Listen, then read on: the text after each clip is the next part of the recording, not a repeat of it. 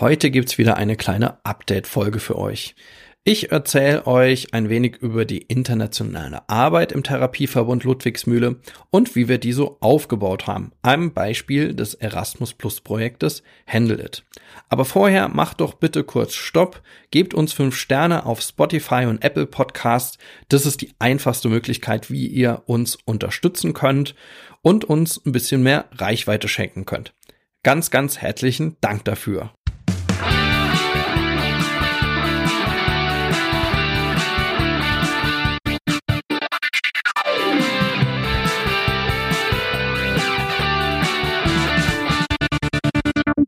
Herzlich willkommen bei Freiheit ohne Druck. Mein Name ist der Kratz und ich bin einer der Hosts bei uns im Suchthilfe Podcast. Heute gibt's wieder ein kleines Update und zwar zur internationalen Arbeit. Ich bin jetzt seit, naja, knapp zwei Wochen zu Hause von unserem letzten LTTA. Das bedeutet, oder letzte muss man eher sagen, es ist ein weiblich, eigentlich weiblich, weil es Aktivität heißt. Also es heißt Learning, Teaching, Training Activity bedeutet, ähm, ich glaube, Lern, Lernaktivität oder Lehr, Lehraktivität. Genau, ich, also genau habe ich tatsächlich auch nicht im Kopf. Ähm, aber ja, es ist eine letzte Aktivität in unserem Erasmus Plus Programm gewesen. Erasmus Plus Projekt, so muss es ja heißen. Handle It. Ähm, das haben wir ja vor zwei, zweieinhalb Jahren gestartet. Die Idee geht noch viel länger äh, voraus. Eigentlich war die Idee schon 2018, nee, noch weiter, jetzt lassen wir mal überlegen. Ähm, ich glaube sogar 2017 entstanden. Und ja, 2017, 2019 sind wir gestartet. Ja, 2017, 2018 wurde Antrag geschrieben. Der wurde dann schlussendlich in die Tonne gehauen. Und dann 2019 haben wir nochmal einen Antrag geschrieben. Der wurde dann bewilligt und da konnten wir da das Projekt starten. Genau. Und die ersten Ideen, die gehen tatsächlich schon ähm, auf das Jahr 2017 hinaus. Und da seht ihr auch mal, wie lange so ein Projekt braucht, bis von der Ideeentstehung, bis es dann irgendwie noch fertig wird. Ja, und darüber will ich heute ein bisschen erzählen, welche Erfahrungen ich da gemacht habe äh, während des Projektes. Ähm, ja, auch generell ähm, war das ja auch mein erstes Erasmus Plus Projekt, an dem ich selber teilgenommen habe und das ich auch selber beantragt habe. Und ähm, ja, das auch, glaube ich, das erste Erasmus Plus Projekt, äh, sowohl bei uns im Therapieverbund, also in unserem Träger, als auch äh, in dem ja, dem Umbrella-Verband. Gott, jetzt komme ich ins Englische teilweise rein. Ich hoffe, ich äh, kann es in Grenzen halten während jetzt dieser Aufnahme. Also ähm, der Dachorganisation, die ähm, uns auch Euro, im europäischen Rahmen supportet hat, EuroTC. Genau, und darüber geht's heute ein bisschen, über diese europäische Arbeit und ja, wo uns das denn auch so hingeführt hat.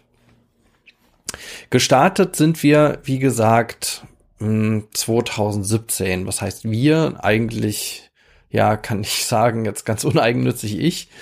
Und zwar auf einer Konferenz in Toledo. Ähm, ich bin ja 2015 Geschäftsführer geworden im Therapieverbund und ähm, in unserem Träger gab es eine lange Kooperation und auch eine Mitgliedschaft, äh, Mitgliedschaft mit dem Verband EuroTC. Ähm, der heißt äh, European Treatment Centers of äh, Drug Addiction. Hoffentlich habe ich jetzt richtig gesagt. Ich google noch mal schnell. Ähm, und ähm, ja, und mit diesem in diesem Verband European Treatment Centers for Drug Addiction. Ich habe es richtig gesagt. Puh. Ähm, und ähm, ja, und äh, der Verband ähm, hat äh, in dem Jahr 2017, meine ich es, auch äh, an einer Tagung teilgenommen, also mit einigen VertreterInnen.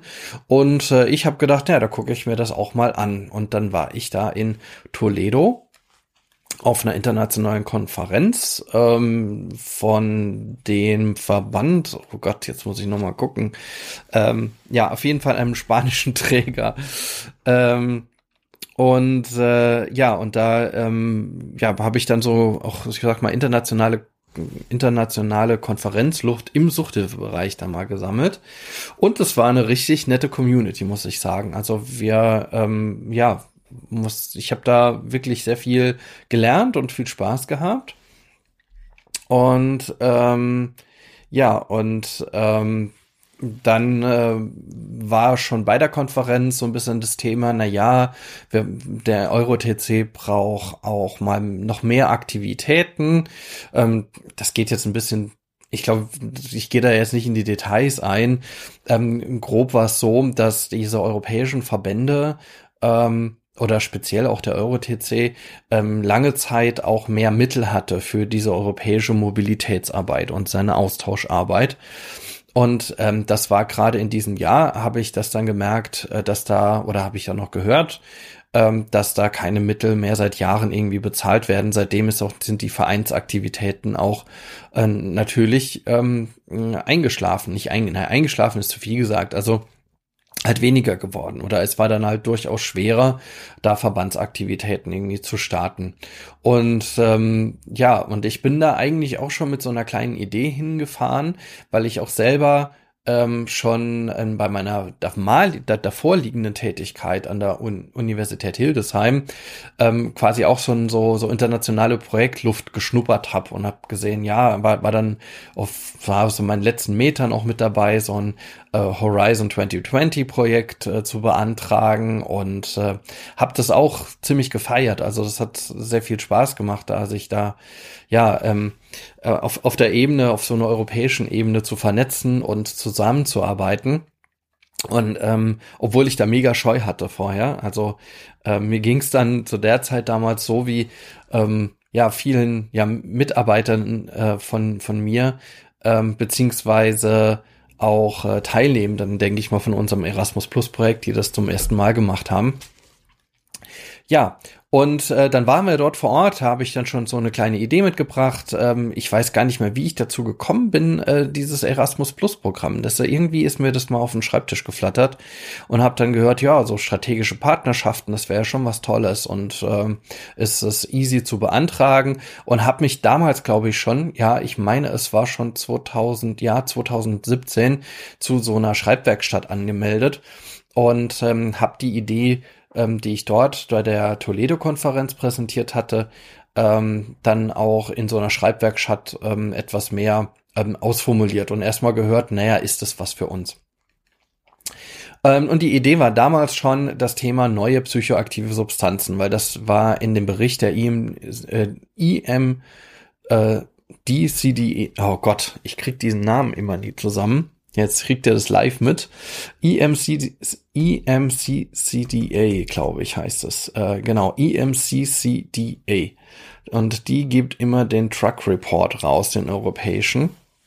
Nee, halt, ich habe es falsch gesagt. Ich glaube, es sagen viele falsch. Das heißt EMCDDA.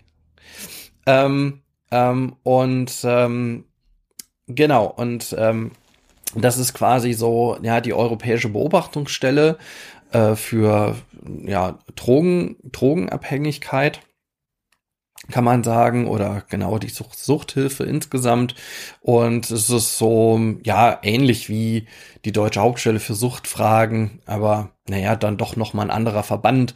Also man kann das nicht genau fassen, aber es ist halt einfach ein europäischer oder eine europäische Drogenbeobachtungsstelle, ähm, die auch in Lissabon ihren Sitz hat. Und ähm, ja, über diesen Truck Report bin ich auch dazu gekommen, äh, dass ich, äh, dass ich ähm, dieses Thema neue psychoaktive Substanzen äh, für ein ja relativ wichtiges halte. Dabei, da damals auch im Therapieverbund war das ein großes Thema ähm, ja, eigentlich wie die ganzen Jahre auch immer. Also das, äh, ja, ich glaube, wir hatten so eine Zeit, in der viele Rückfälle waren und die Rückfälle auch nicht aufgedeckt werden konnten, weil die Drogentests nicht angeschlagen haben. Das ist so der klassische Fall. Und ähm, in diesem Fall, äh, ja, in diesem Falle ähm, haben viele Fachkräfte einfach danach gesucht, ähm, welche Möglichkeiten es denn da gibt, da zu reagieren, da irgendwie auch therapeutisch zu reagieren. Daraus kam irgendwie diese Idee, ähm, bei uns im Träger, aber auch darüber hinaus. Und die habe ich dann präsentiert vor Ort, dann damals in Toledo. Das fanden alle eigentlich auch recht interessant und haben gesagt, ja, wenn ich da da was ausarbeite, würden sie da auch gern kooperieren. Und dann habe ich gedacht, na gut, dann nehme ich diese Idee mal mit und habe sie mit in die Schreibwerkstatt genommen, habe dann ähm, in, äh, versucht dann äh, den äh, ja so einen Antrag auszuformulieren. Muss aber sagen, äh, dass das dann doch ganz schön viel Arbeit war äh, und dann auch die Einreichfrist relativ schnell war, die um sowas dann aus dem Boden zu stampfen, inklusive äh, internationalen äh, Kooperationen. Und dann ist mir relativ schnell, sind wir da die Fälle weggeschwommen. Äh, Habe ich dann so im Februar gesehen. Äh, also das heißt, diese Schreibwerkstatt war im Dezember und im März hätte dann der Antrag fertig sein sollen. Und äh, habe gesehen, nee, also als ich dann das Formular gekriegt hat, das war irgendwie lange nicht verfügbar, wurde erst irgendwie Januar, Februar irgendwie versandt oder habe ich dann gesehen, wie, weil zuerst habe ich gedacht, das ist wirklich relativ simpel, ich fülle da ein paar Seiten aus und dann wird das das sein. Nee, es war dann doch schon relativ ausführlich mit, ja, Problembeschreibung natürlich, gut, das ist klar, aber dann noch so Verbreitungsstrategie und Lernstrategie und, und, und, und, und.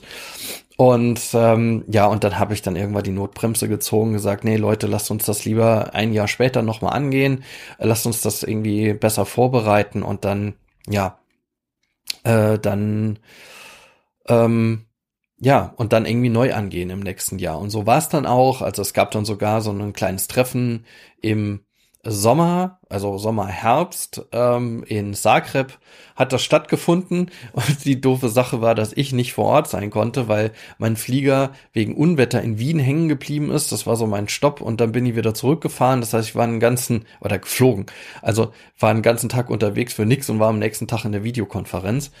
Ähm, Vielleicht war das schon so ein kleines Zeichen für, für das, den Verlauf des Projektes, weil Videokonferenzen haben uns ja dann ziemlich häufig ähm, ja auch begleitet. Aber das dann auch also aus anderen Gründen. Ja, und da haben wir das dann vorbereitet. Äh, ich bin besser prepared wirklich in die äh, in die nächste Schreibwerkstatt gestartet, konnte dann viele Fragen beantworten, Fragen mitnehmen und war dann irgendwie auch super gut vorbereitet dann für die Antragstellung im nächsten Jahr, war trotzdem jeder Menge Arbeit. Ich glaube, ich habe insgesamt dann nachher so zwei, zwei Wochen irgendwie dran gesessen, bis das dann abgeschickt war.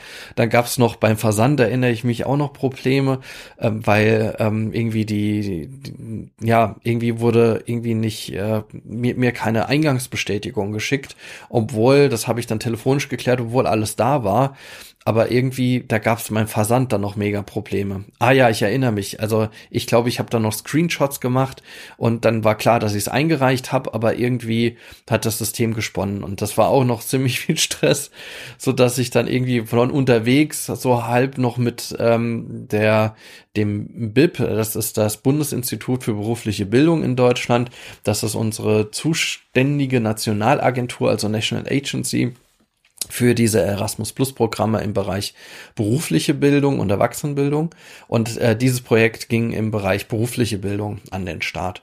Ja, und da habe ich mit denen noch ziemlich viel telefoniert, aber die waren da wirklich super nett und zuvorkommend und das hat dann dann doch noch ganz gut gepasst. Ja, und ist alles rechtzeitig auch eingegangen. Ja, und dann hatten wir auch im Sommer dann unsere Bewilligung. Das war richtig klasse. Das hat mich mega gefreut und konnten dann im Oktober dann loslegen.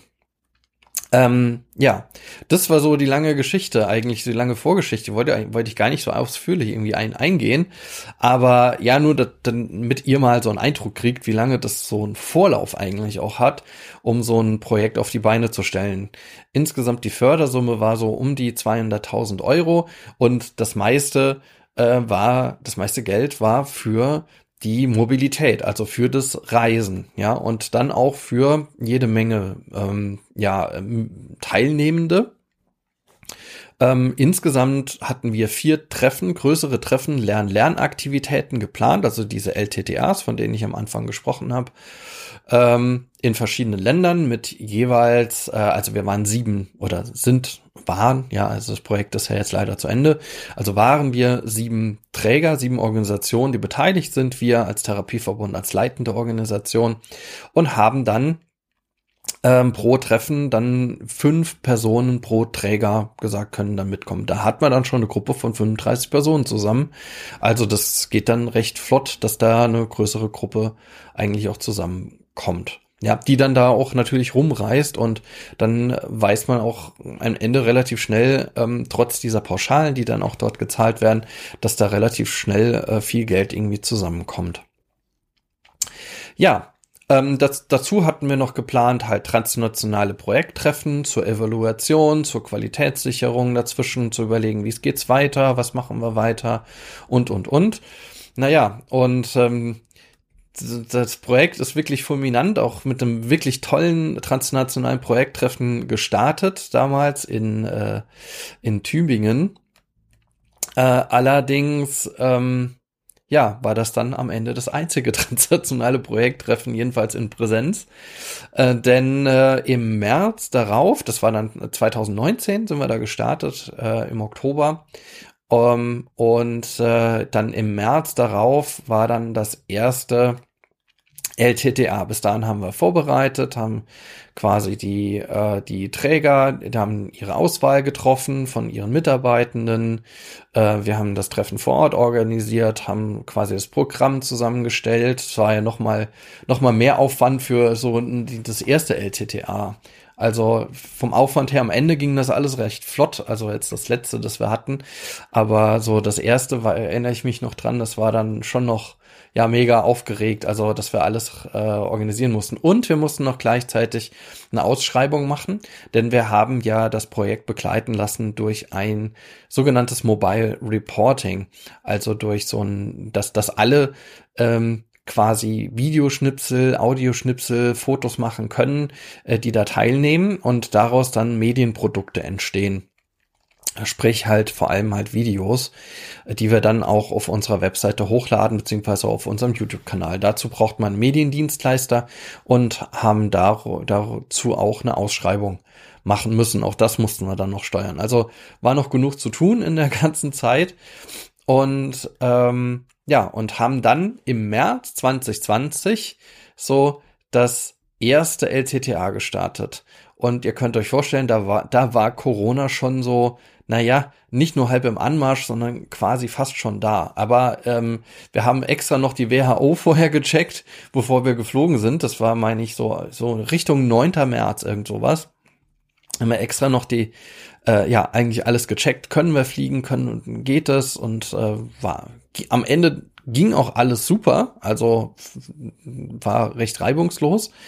Äh, müssen wir noch überlegen, dass da, da gab es ja keine Maskenpflicht, da gab es ja gar nicht, am Ende gab es ja gar keine Masken, ja.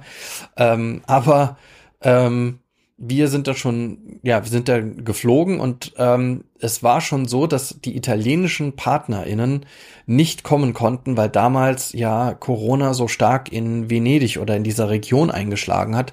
Das äh, können sich vielleicht noch einige dran erinnern, so lange ist es ja noch nicht her, dass dort dann auf einmal die Kanäle so klar waren und äh, dann diese Fotos von den Delfinen irgendwie im Kanal waren. Aber für die italienischen Kolleginnen war das natürlich äh, ja kein schöner Start, so dass die da nicht kommen konnten. Naja, so sind wir dann mit kleinerer Besetzung dann dort gestartet in Ungarn. Wir konnten, also in Ungarn, in Budapest haben wir uns getroffen. Wir konnten auch nicht äh, die Einrichtungen besuchen, die wir eigentlich geplant hatten, auch weil die dann schon gesagt haben, oh, ist uns ein bisschen zu heikel jetzt in der Pandemie, ja, und waren dann äh, ziemlich viel vor Ort, haben dort dann eigentlich die, also in, in diesem Kontaktladen, Café, das äh, unser Partner Megalo dort hat und haben dort ja unsere Tagung gehabt, haben auch Theatertherapie ähm, uns angeschaut, selber mitgemacht und also es waren doch am Ende des Tages war es ein tolles erstes Treffen, aber schon überschattet von Corona und ähm, ich erinnere mich dann in am Ende der Woche mussten dann schon die ähm, österreichische, österreichischen PartnerInnen früher abreisen, weil sie Angst hatten, sie kämen nicht mehr über die Grenze rüber ins eigene Land rein. Also da wurde es schon ein bisschen eng und wir waren auch froh, als wir dann nachher in Frankfurt gelandet waren und ähm, ja, ähm, dann, dann nach Hause gekommen waren. Und dann war ja das Wochenende, an dem dann auf einmal alles dicht war. Danach war dann, ähm, ja, nichts mehr wie vorher, kann man sagen. Naja, und das hat uns dann eine ganze Weile begleitet. Wir haben dann noch, ja, gehofft, ja, für ein Mobilitätsprojekt, das keine Mittel für irgendwas Digitales hatte oder, ja, ähm, das wäre heutzutage jetzt nach dieser Zeit eigentlich alles undenkbar, dass man heute noch so ein Austauschprojekt ohne digitale Oberfläche plant. Wir hatten zum Glück äh, damals ist so, dass ähm, wir schon eine Plattform über Microsoft Teams eingerichtet hatten. Das hatten wir relativ frühzeitig schon ähm, so dass dort irgendwie alle waren und ähm, ja, wir uns, also auch vor Corona schon, und uns dort austauschen konnten. Ähm, Kontakte, ähm, Kontakte teilen natürlich, aber auch ja, Arbeitsgruppen bilden. So, das war schon im, im Konzept irgendwo mit drin, dass wir diese digitale Austauschplattform irgendwie haben. Das habe ich schon bei anderen Projekten damals mit Slack gesehen und äh, mit Microsoft Teams war das damals auch schon recht gut einrichtbar und auch äh, ja in dem Fall auch kostenfrei einrichtbar. Genau, und ähm, das hatten wir zum Glück alles, so dass wir dann auch während der Corona-Zeit nicht den Kontakt verloren haben, sondern uns dann auch regelmäßig dann ausgetauscht haben erstmal, äh, wie ist die Lage, ähm, wird die Lage vielleicht noch mal besser über den Sommer. Dann sah es ja im Sommer erstmal so aus, als wäre dann doch noch Reisemöglichkeiten da. Das war dann aber, hat sich dann alles 2020 relativ schnell zerschlagen. Aber es gab Arbeitsgruppen, also wir haben dann Arbeitsgruppen gebildet die sich dann online getroffen haben. Wir haben Themen, ähm, Themen ausdifferenziert schon bei dem ersten Treffen. Und diese Themen haben wir dann quasi weiterentwickelt. Und diese Weiterentwicklung ging schon in Richtung, ja, wir machen eine Befragung, wir stellen eine Befragung auf äh, für KonsumentInnen von neuen psychoaktiven Substanzen, um da mehr Einblicke zu kriegen. Das alles nicht wissenschaftlich, also nicht so, dass wir jetzt sagen würden, das war wirklich nach allen Regeln der wissenschaftlichen Kunst entwickelt. Es ging halt wirklich tatsächlich mehr darüber, einen Praxiseinblick zu haben und das natürlich auch mit Bordmitteln, mit Mitarbeitern zu machen. Und immer noch mal im Hinterkopf den Bildungsaspekt, denn wir wollten mit dem Projekt Handle It ja die Kompetenzen unserer Mitarbeitenden ähm, in Richtung NPS stärken. Und da war mehr auch, naja, der Weg das Ziel, indem wir gemeinsam so eine Befragung entwickelt haben, gemeinsam uns überlegt haben, was wollen wir denn wissen von unseren Konsum von den KonsumentInnen und von den KlientInnen äh, hinsichtlich der äh, des Themas neue psychoaktive Substanzen. Warum konsumieren die denn? Wie sieht das in unterschied unterschiedlichen Ländern aus? Und ja, und haben quasi so fachliche Fragen da reingestellt. Und ähm, das muss man vielleicht auch noch mal einschieben. Das äh, Thema war ja auch, ähm, dass wir ähm, am Ende nicht noch mehr über neue psychoaktive Substanzen erfahren. Das wurde am Ende auch noch mal diskutiert auf dem letzten LTTA. Ist so, ja, wir hätten noch mehr über LT, äh, über über diese neuen psychoaktive Substanzen erfahren müssen und und und wir haben das gemacht. Also es gab da auch Vorträge dazu und äh, Arbeitsgruppen dazu. Aber das Thema ist ja so hoch dynamisch, dass es am Ende mehr darum geht, mit dieser, ja, fehlenden Kontrolle vor Ort umzugehen. Denn was wir festgestellt haben, so ein, ein Learning, war, dass man das Thema neue psychoaktive Substanzen in der, der Suchthilfe gar nicht so genau kontrollieren kann wie man das gerne möchte. Vielleicht dann da, da, dazu noch mehr, wenn, wenn ich nachher auf die Ergebnisse komme. Aber das nochmal als Einschub. Also es ging nicht darum, jetzt, ähm, jetzt wissenschaftliche ähm, wissenschaftliche Befragungen eins zu eins irgendwie umzusetzen und hier Forschung zu betreiben, sondern das Thema war immer die Kompetenzen der Mitarbeitenden, der Teilnehmenden zu diesem Thema zu erhöhen und dabei aber auch die Skills zu weiterzuentwickeln. Ähm, und die Skills bedeutet, wenn jemand neue psychoaktive Substanzen konsumiert, brauche ich da ähm, besondere Fähigkeiten als Fachkraft, um mit der Person umzugehen. Ja, das war dann so das Fragezeichen, das über dem gesamten Projekt stand. Und das war ja auch eines der Punkte, die die EMCDDA in ihren Berichten immer wieder ähm, vorgestellt hat. So, also wir haben in der Corona-Zeit uns weiter zusammengesetzt, haben ähm, trotzdem versucht zu planen. Das war alles ja, wir haben ein LTTA geplant in Lissabon, das haben wir dann kurzfristig kurzerhand abgesagt. Wir haben da auch, auch noch mal eins geplant in Zagreb, das haben wir dann auch abgesagt. Das war dann online und das war dann im Januar 2021 ähm, und haben da dann das Ganze über Microsoft Teams tatsächlich gemacht. Also da habe ich dann auch gelernt, wie man so eine Online-Konferenz auch über Microsoft Teams machen kann. Das ging sogar recht unkompliziert mit mehreren Räumen. Ähm, sowas wie ähm, äh, Break Breakout Rooms gab es da noch nicht in Microsoft Teams. Das haben wir dann irgendwie anders, haben wir anders gelöst durch eigene Arbeitsgruppen und ähm, so Unterteams. Und das ging auch eigentlich sehr, sehr, sehr gut. Und äh, da haben wir drei Tage tatsächlich uns zusammengesetzt. Das waren es drei Tage. Ich meine, es waren ja, es waren drei Tage.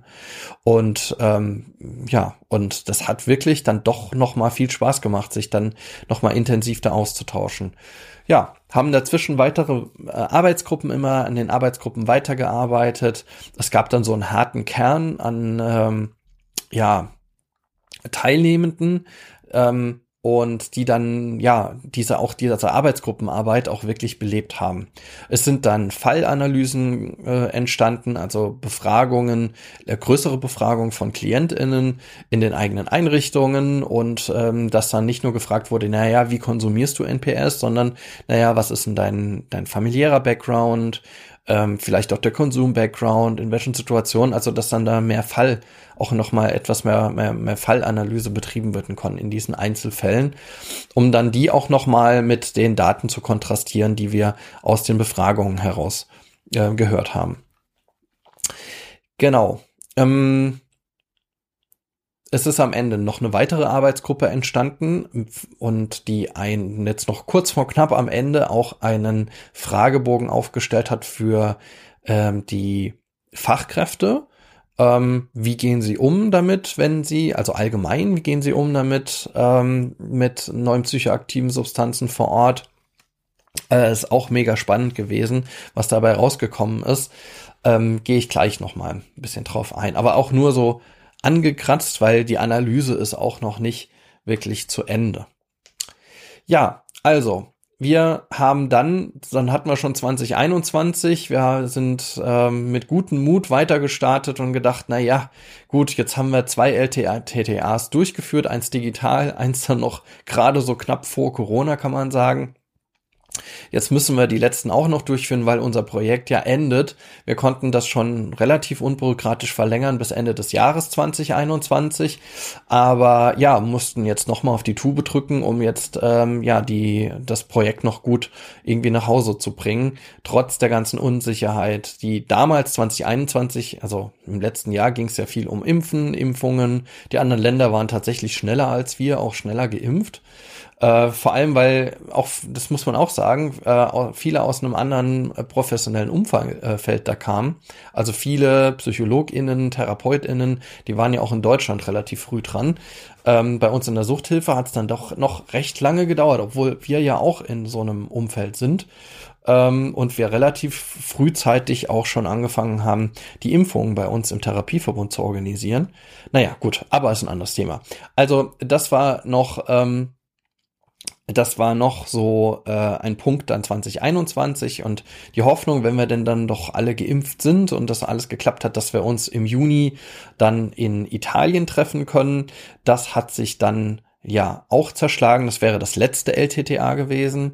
Das konnten wir nicht umsetzen. Die Zahlen gingen hoch wieder und äh, auch in äh, Portugal gingen die Zahlen auch wieder hoch. Das war letztes Jahr im Sommer ähm, so dass wir auch dort nicht unser LTTA nachholen. Das waren die zwei letzten, die ausgestanden haben. Also es war eins in Italien und eins in äh, Portugal, in Lissabon.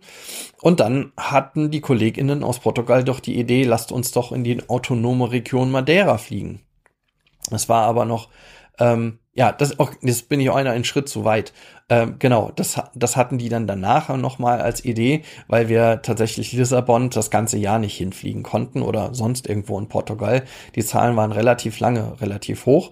Aber in Österreich war die Situation besser und da haben unsere Europä äh, österreichische, äh, österreichischen PartnerInnen vom Therapiesalon im Wald gesagt, ja, yeah, dann versuchten wir es doch bei uns. Ihr kommt zu uns nach Reichenau an der Rax und äh, wir zeigen euch, ähm, das war das Thema dann Nachsorge, das wir dort hatten. Und wir zeigen euch ein bisschen auch die Bergwelt und unsere Autotherapie, die wir vor allem im Nachsorgebereich ja auch äh, mit einsetzen oder auch für die Nachsorge sehr viel, ja auch damit Vorbereitungen treffen. Ja, das hat dann wunderbar geklappt tatsächlich und es war ein toller Start. Wieder alle, das war dann im September 2021, so lange hat sich dann hingezogen dass man dann äh, ja auch auch neue Teams muss man sagen auch treffen konnten und dann äh, so ein Teambuilding auch betreiben konnten. Da hat das natürlich mit der Autotherapie am besten geklappt, also dass wir die direkt auch mit ansehen konnten oder mitgehen konnten. Ich erinnere mich da zum Beispiel an so eine Wanderung äh, abseits der Wege, ähm, um ja auch mehr persönliche Stabilität zu finden, weil man geht durch einen sehr ja ähm, äh, instabiles Gelände. Also man, man muss quasi innere Stabilität, äh, die nee, äußere Stabilität finden und das dann natürlich auch äh, über eine innere Stabilität auch ähm, dann auch, ach, wie, wie drücke ich das jetzt aus? Jetzt verhaspel ich mich hier ein bisschen. Also, die äußere Stabilität, die muss ich natürlich auch über eine innere Stabilität irgendwie auch finden. Also das korrespondiert miteinander. Und das war so der therapeutische Ansatz, den wir da kennenlernen konnten. Und äh, ja, das war insgesamt ein total spannendes und, und tolles Treffen dort in der ja, Bergwelt. Ähm, dort hatten wir dann die Idee zu sagen, ah, ich glaube, die, ne, halt, die Idee hatten wir nicht dort, sondern die Idee war tatsächlich schon ein bisschen früher. Deswegen stimmt das, dass die, ähm, ähm, die Partnerin aus äh, aus Portugal gesagt haben von Eritrea, ja, wir kriegen das nicht mehr hin, aber lasst uns doch in die autonome Region Madeira nochmal fliegen, lasst uns dann dort noch ein LTTA organisieren. Wir haben dann bis vor kurz vor knapp noch gesagt, hm, ob wir das machen, wissen wir noch nicht. Aber ich glaube, da stand das schon fest. Also wir haben dann Anfang September schon die Entscheidung getroffen, ja, wir planen das und haben dann gesagt, okay, und dann fliegen wir noch äh, Ende Oktober nach Madeira. Und was ich dann auch an den Zahlen gesehen habe, ist, dass da wirklich die Zahlen waren wirklich richtig niedrig äh, zu der Zeit. Und ähm, es sind auch bei diesen ganzen Treffen hatten wir hohe Hygienestandards. Wir hatten sogar PCR-Tests von, die angeboten wurden äh, in Österreich, als wir vor Ort waren. Das heißt, jeder war PCR getestet, als er vor Ort war. Äh, Maskenpflicht etc. Also wir haben da wirklich auf alles geachtet, was ging. Und da bei diesen ganzen Treffen ist auch nie auch etwas passiert. Toi, toi, toi.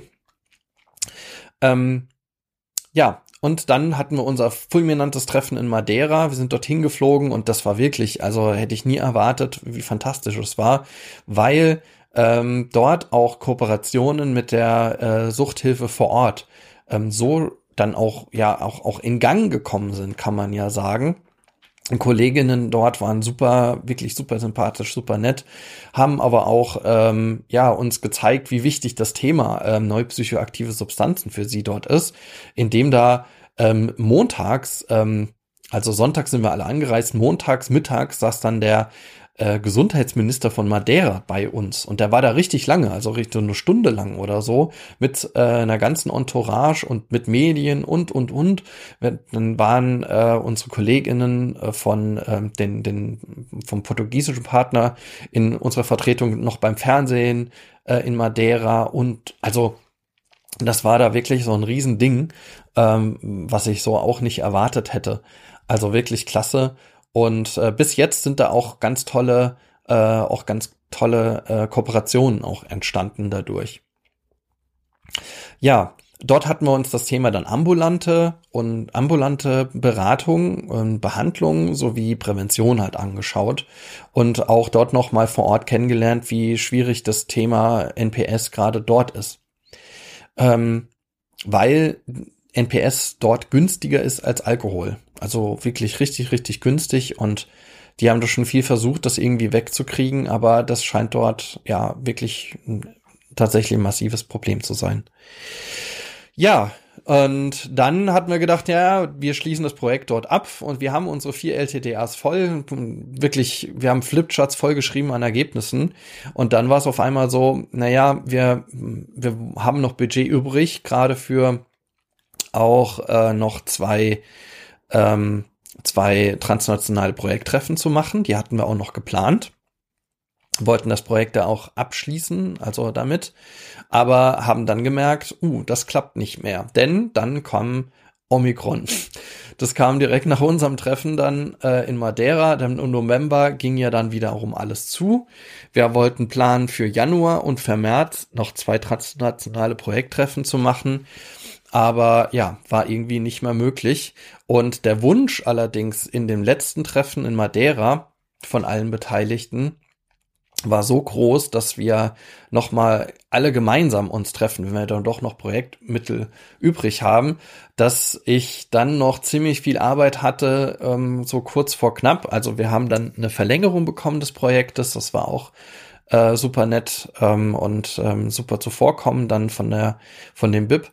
Ähm, wir konnten das Projekt dann verlängern bis Ende März. Ähm, ich meine, es war schon verlängert bis Ende März, ähm, bevor wir nach Madeira gegangen sind. Oder kurz nach Madeira, meine ich. Ich meine kurz nach Madeira, ja. Ähm, und konnten dann das noch äh, planen. Ähm, ich bin mir jetzt gar nicht mehr genau sicher. Also da jetzt nichts drauf geben, aber wir hatten dann noch eine Projektverlängerung geplant, die wurde bewilligt bis Ende März und wollten dann noch zwei Projekt, äh, transnationale Projekttreffen machen. Die konnten wir, wie gesagt, nicht so angehen und ähm, dann war die Überlegung, naja, gut, dann setzen wir alles auf eine Karte und machen noch ein LTTA im März und versuchen da noch ein größeres Treffen hinzubekommen. Und wenn alle Stricke reißen, machen wir es online und versuchen das irgendwie hinzubekommen, weil ähm, ja, so einen Abschluss noch einen guten Abschluss hinzukriegen, es waren noch ein paar Themen offen, es war vor allem das Thema dann ähm, soziales Umfeld und neue psychoaktive Substanzen. Und das wollten wir dann in dem letzten Treffen noch umsetzen. Naja, gut. Und dann ging vieles hin und her. Das war dann nochmal für uns als ähm, Leit leitender Partner ähm, doch viel bürokratische Arbeit. Aber äh, die, der italienische Partner, äh, die Com Comunità di Venezia, hat, ist dann eingesprungen, hat gesagt im Februar, ja, die Zahlen sind in Ordnung und wir wagen das jetzt und wir heißen euch dann gerne willkommen, kommt nach Venedig. Und da war es dann ja auch, dass ich da vor knapp zwei Wochen auf dem Markusplatz zwei Stories aufnehmen konnte. Eine auf dem Markusplatz, eine bei einem Walk durch Venedig. Und ähm, und äh, konnte dort euch ja kurz zeigen, wie es dort ausgesehen hat. Und das war auch fantastisches Wetter. Komischerweise auch am Abreisetag, dann äh, donnerstags, äh, hat es dann richtig angefangen in Strömen zu regnen, was allerdings die Region auch sehr gebraucht hatte. War schon dann doch relativ trocken und wenig Wasser in den Kanälen. Ja, also, ich komme nochmal zurück. Also, wir konnten dann das letzte LTTA dann erfolgreich in Venedig starten, äh, konnten dort ähm, nochmal das Thema ja soziales Umfeld stärker beleuchten. Da ist das Thema ähm, Familientherapie oder auch Einbezug der Familienmitglieder oder von Angehörigen in der Therapie nochmal viel stärker in den Vordergrund getreten. Und das ist auch etwas, was ich auch aus diesem Treffen nochmal stark mitnehme. Dann haben wir am Ende noch so einen, ähm, ja, wirklichen Projektabschluss auch gut hinbekommen. Wir haben uns über die Projektergebnisse nochmal unterhalten, haben nochmal so ein Feedback auch von allen Partnern gekriegt, äh, wie das Projekt bei ihnen jetzt angekommen ist, was sich denn verändert hat und haben so eine Impact-Analyse gemacht. Also da war noch jede Menge irgendwie auch, ja, auch zu tun vor Ort. Aber was hat es denn jetzt gebracht, dieses Projekt? Welche Ergebnisse hatten wir denn? Also, Überschrift war ja neupsychoaktive Substanzen und Herausforderungen für die Fachkräfte. Und hier kann man erstmal festhalten aus der Befragung, die wir mit den Konsumentinnen gemacht haben, dass ein erwartbares Ergebnis vorliegt, nämlich dass der Umgang in allen Ländern unterschiedlich ist, dass natürlich auch die, der Konsum sehr, sehr, sehr stark unterschiedlich ist. Während man in Portugal etwas offener ist, äh, und dort ja auch ähm, viele NPS auch legalisiert sind, ähm, ist da auch ein offener Konsum in den im, im Partybereich möglich. Während in Ungarn ähm, NPS sehr stark ja verbreitet sind dort, wo ja auch ähm, Konsum illegalisiert ist. Das ist ähnlich wie in Deutschland.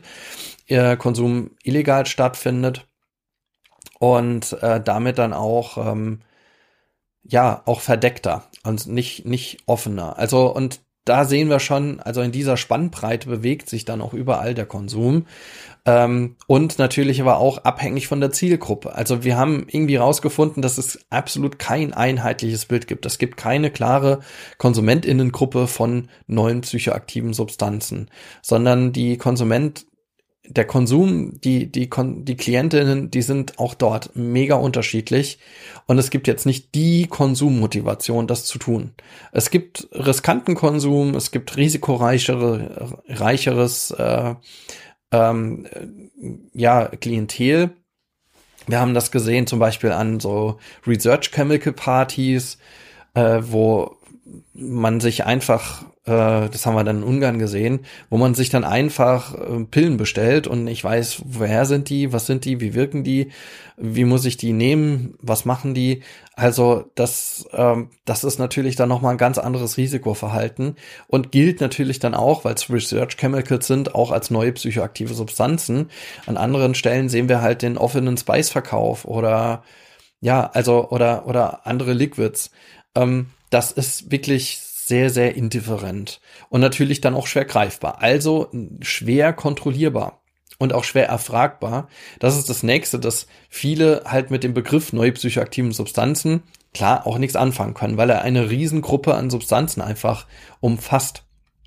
Und dann auch am Ende man auch keine richtige Sprache hat, um darüber zu sprechen. Das war dann in der Ansprache der Klientin auch so ein Ding, dass da erstmal auch, als dann um, um diese Fall, Fall-Stories gemacht wurden, dass da nicht genau klar war, ähm, über was reden wir denn jetzt. Ja, das haben wir im professionellen Umfeld übrigens auch rausgefunden. Also, dass dann eher klar war, ja, wir reden über Amphetamine oder wir reden über Spice oder ja, ähm, oh, dass, dass da auch im professionellen Umfeld es schwer war, ähm, klar zu haben, über was reden wir denn.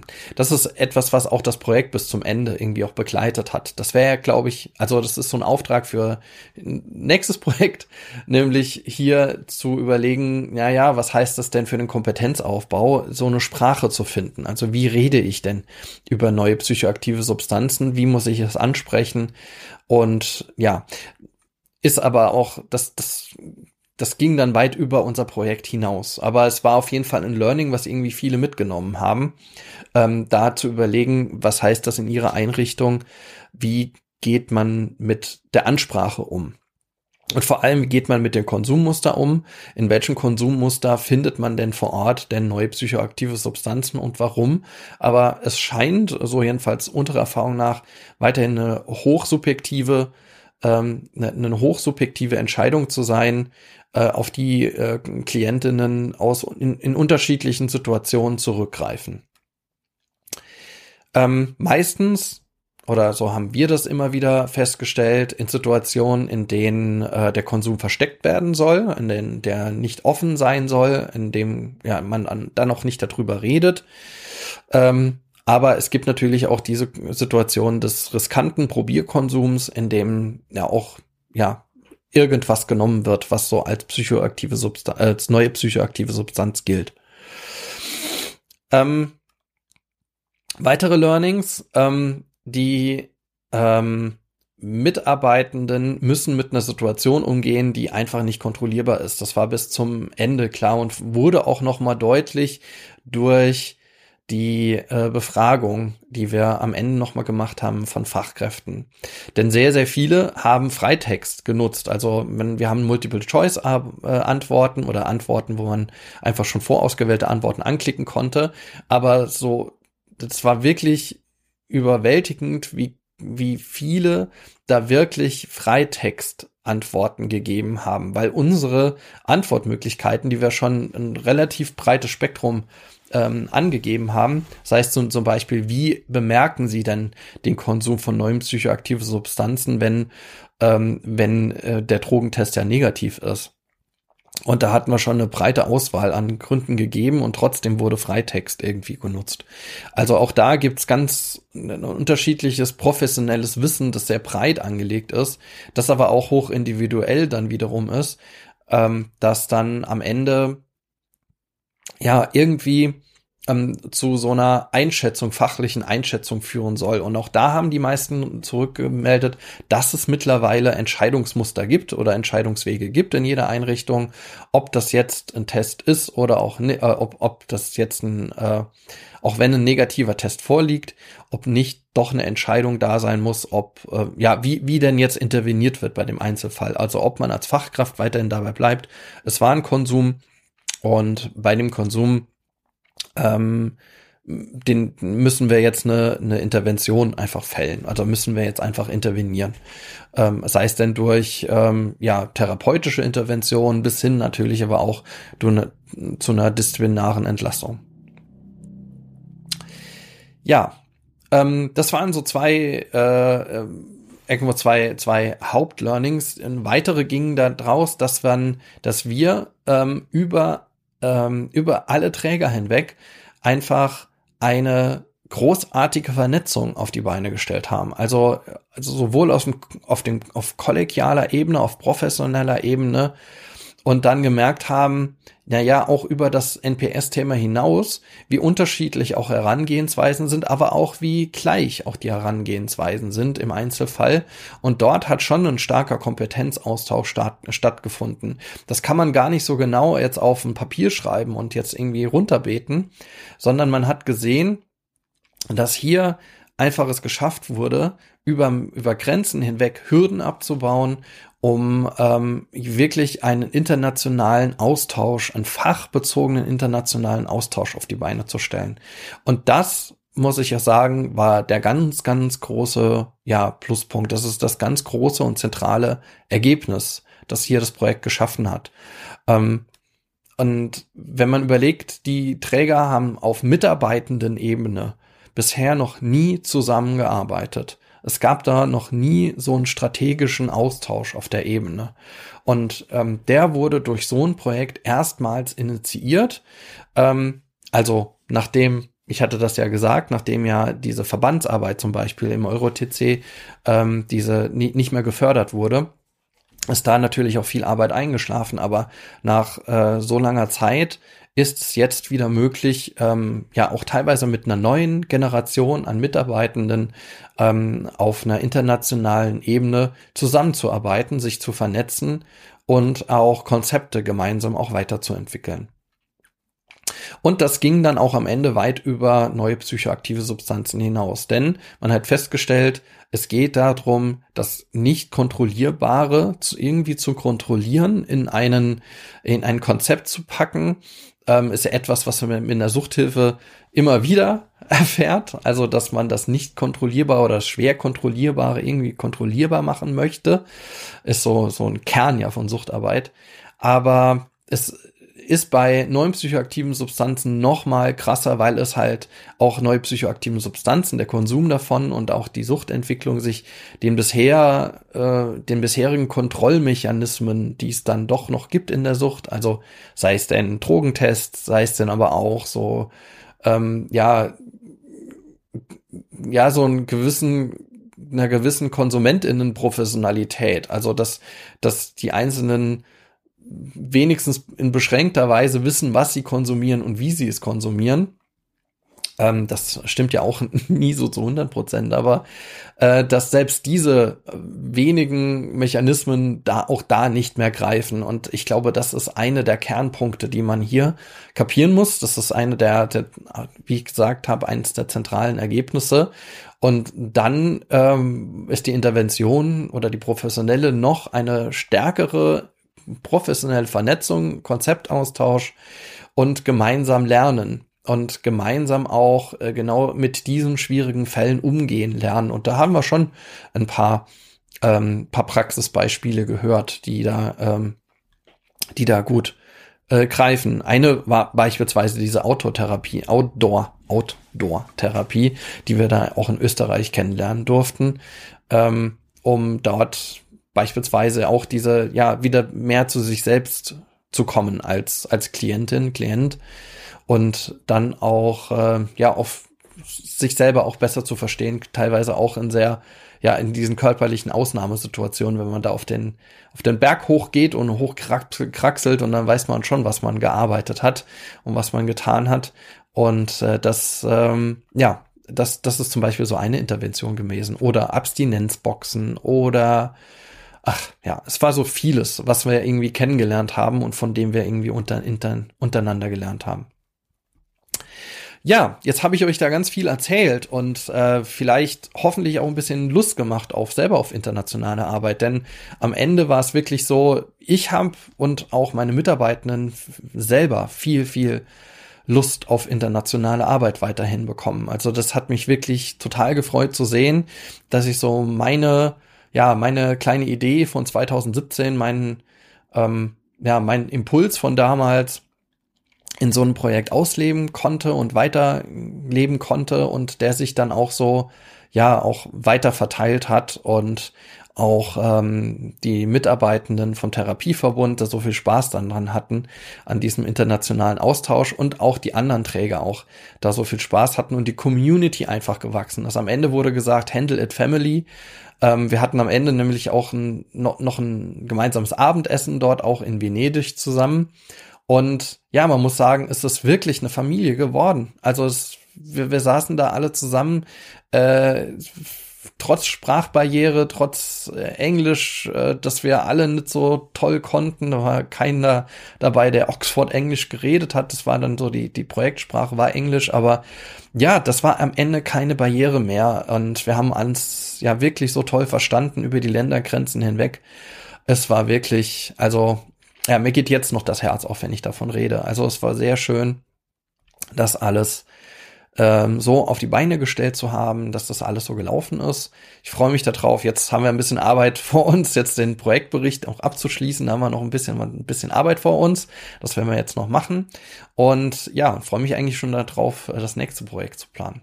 Wir sind ja noch in einem anderen Projekt äh, mit einigen Trägern verbunden. Das ist das Interleaf-Projekt zu dem Thema ähm, ähm, von sexualisierter in Klammern sexualisierter Gewalt betroffene Frauen, die auch Drogen konsumieren und ähm, Möglichkeiten, die ähm, im Hilfesystem besser zu unterstützen.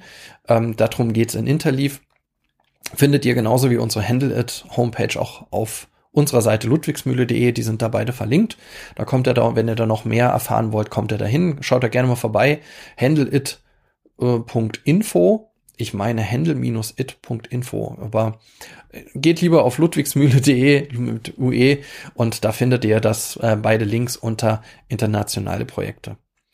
Ja, Fazit ist, wir machen dann natürlich weiter. Es ist ein ganz tolles Erlebnis immer wieder. Es ist mega anstrengend, kann ich wirklich sagen. Die Vorbereitung, dann die Durchführung vor Ort und die Nachbereitung und äh, ja, aber wenn man sieht, welche wirklich Lernerfolge die einzelnen ähm, Mitarbeiter, ähm, MitarbeiterInnen und die TeilnehmerInnen da haben, ähm, sowohl auf der direkten Kompetenzebene, dass sie wirklich auch direkte, auch, auch, ja, Kon Konzeptideen einfach mitnehmen und auch äh, ihre eigene professionelle Arbeit verbessern. Auf der anderen Seite diese ganzen Soft Skills, sei es denn äh, international gemeinsam miteinander kommunizieren, gemeinsam ein Projekt auf die Beine zu stellen. Also es waren ja immer kleinere Einzelprojekte, diese Befragung, die Auswertung, die wir gemacht haben. Ähm, das waren ja alles, alles kleine auch äh, Kooperationsprojekte. Ähm, also das alles zu sehen und das lohnt sich wirklich. Also da muss man der EU, die das fördert, einen ganz großen Danke sagen. Ähm, die Erasmus Plus Mittel wurden ja auch nochmal erweitert und ja, Ähm, jeder, der das machen kann, ich kann nur ein ganz klares Votum für Ja sagen und großen, große Werbung dafür machen, für Erasmus Plus im Bereich berufliche Bildung, Erwachsenenbildung. Ähm, wenn ihr das machen könnt, gerne. Und wenn ihr da mitmachen wollt, irgendwann euer Träger ankommt oder ähm, in eurer, ja, in, in ja, in man, man kann das ja als jegliche Organisationsform auf die Beine stellen, ja. Ähm, glaube ich mal. Jetzt, ich nehme mich jetzt aus dem Fenster, ich meine, äh, ähm, ich glaube, man muss schon eine Bildungsorganisation sein, beziehungsweise in unserem Fall ähm, ein kleines mittelständisches Unternehmen. Aber ich muss es mir auch noch mal genau anschauen. Aber es ist auf jeden Fall, sind viele Möglichkeiten dazu da, diese Projekte auf die Beine zu stellen. Und ich kann jedem nur den Rat geben, ja, auch gemeinsam international zu kooperieren. Und das ist vielleicht das Hauptlearning. So, damit endet jetzt auch mein Update für heute. Ein kleiner Abschlusseinblick in unser Projekt. Wie gesagt, schaut gerne auf unserer Homepage da vorbei und äh, klickt euch da ein bisschen durch. Ansonsten würden wir uns total freuen, wenn ihr uns natürlich auch bei Freiheit ohne Druck bewertet, ähm, wenn ihr uns fünf Sterne gibt auf Spotify, auf Apple Podcast, wo ihr dann auch immer unseren Podcast findet. Ähm, das würde uns mega freuen. Und äh, ja, schreibt uns gerne, wenn ihr mehr über unsere Arbeit erfahren wollt, wenn ihr Themen habt. Wir haben ja noch ein paar Themen und Vorbereitungen. Es werden demnächst viele Livestreams kommen. Ähm, aber dazu werdet ihr dann auf unseren Kanälen noch mehr erfahren. Ja, genau. Also schaut vorbei auf unseren Kanälen Freiheit ohne Druck auf Instagram und auch auf Facebook. Äh, kommentiert, schreibt uns. Wir würden uns darüber freuen. Jetzt Dankeschön fürs Zuhören und bis zum nächsten Mal. Ciao.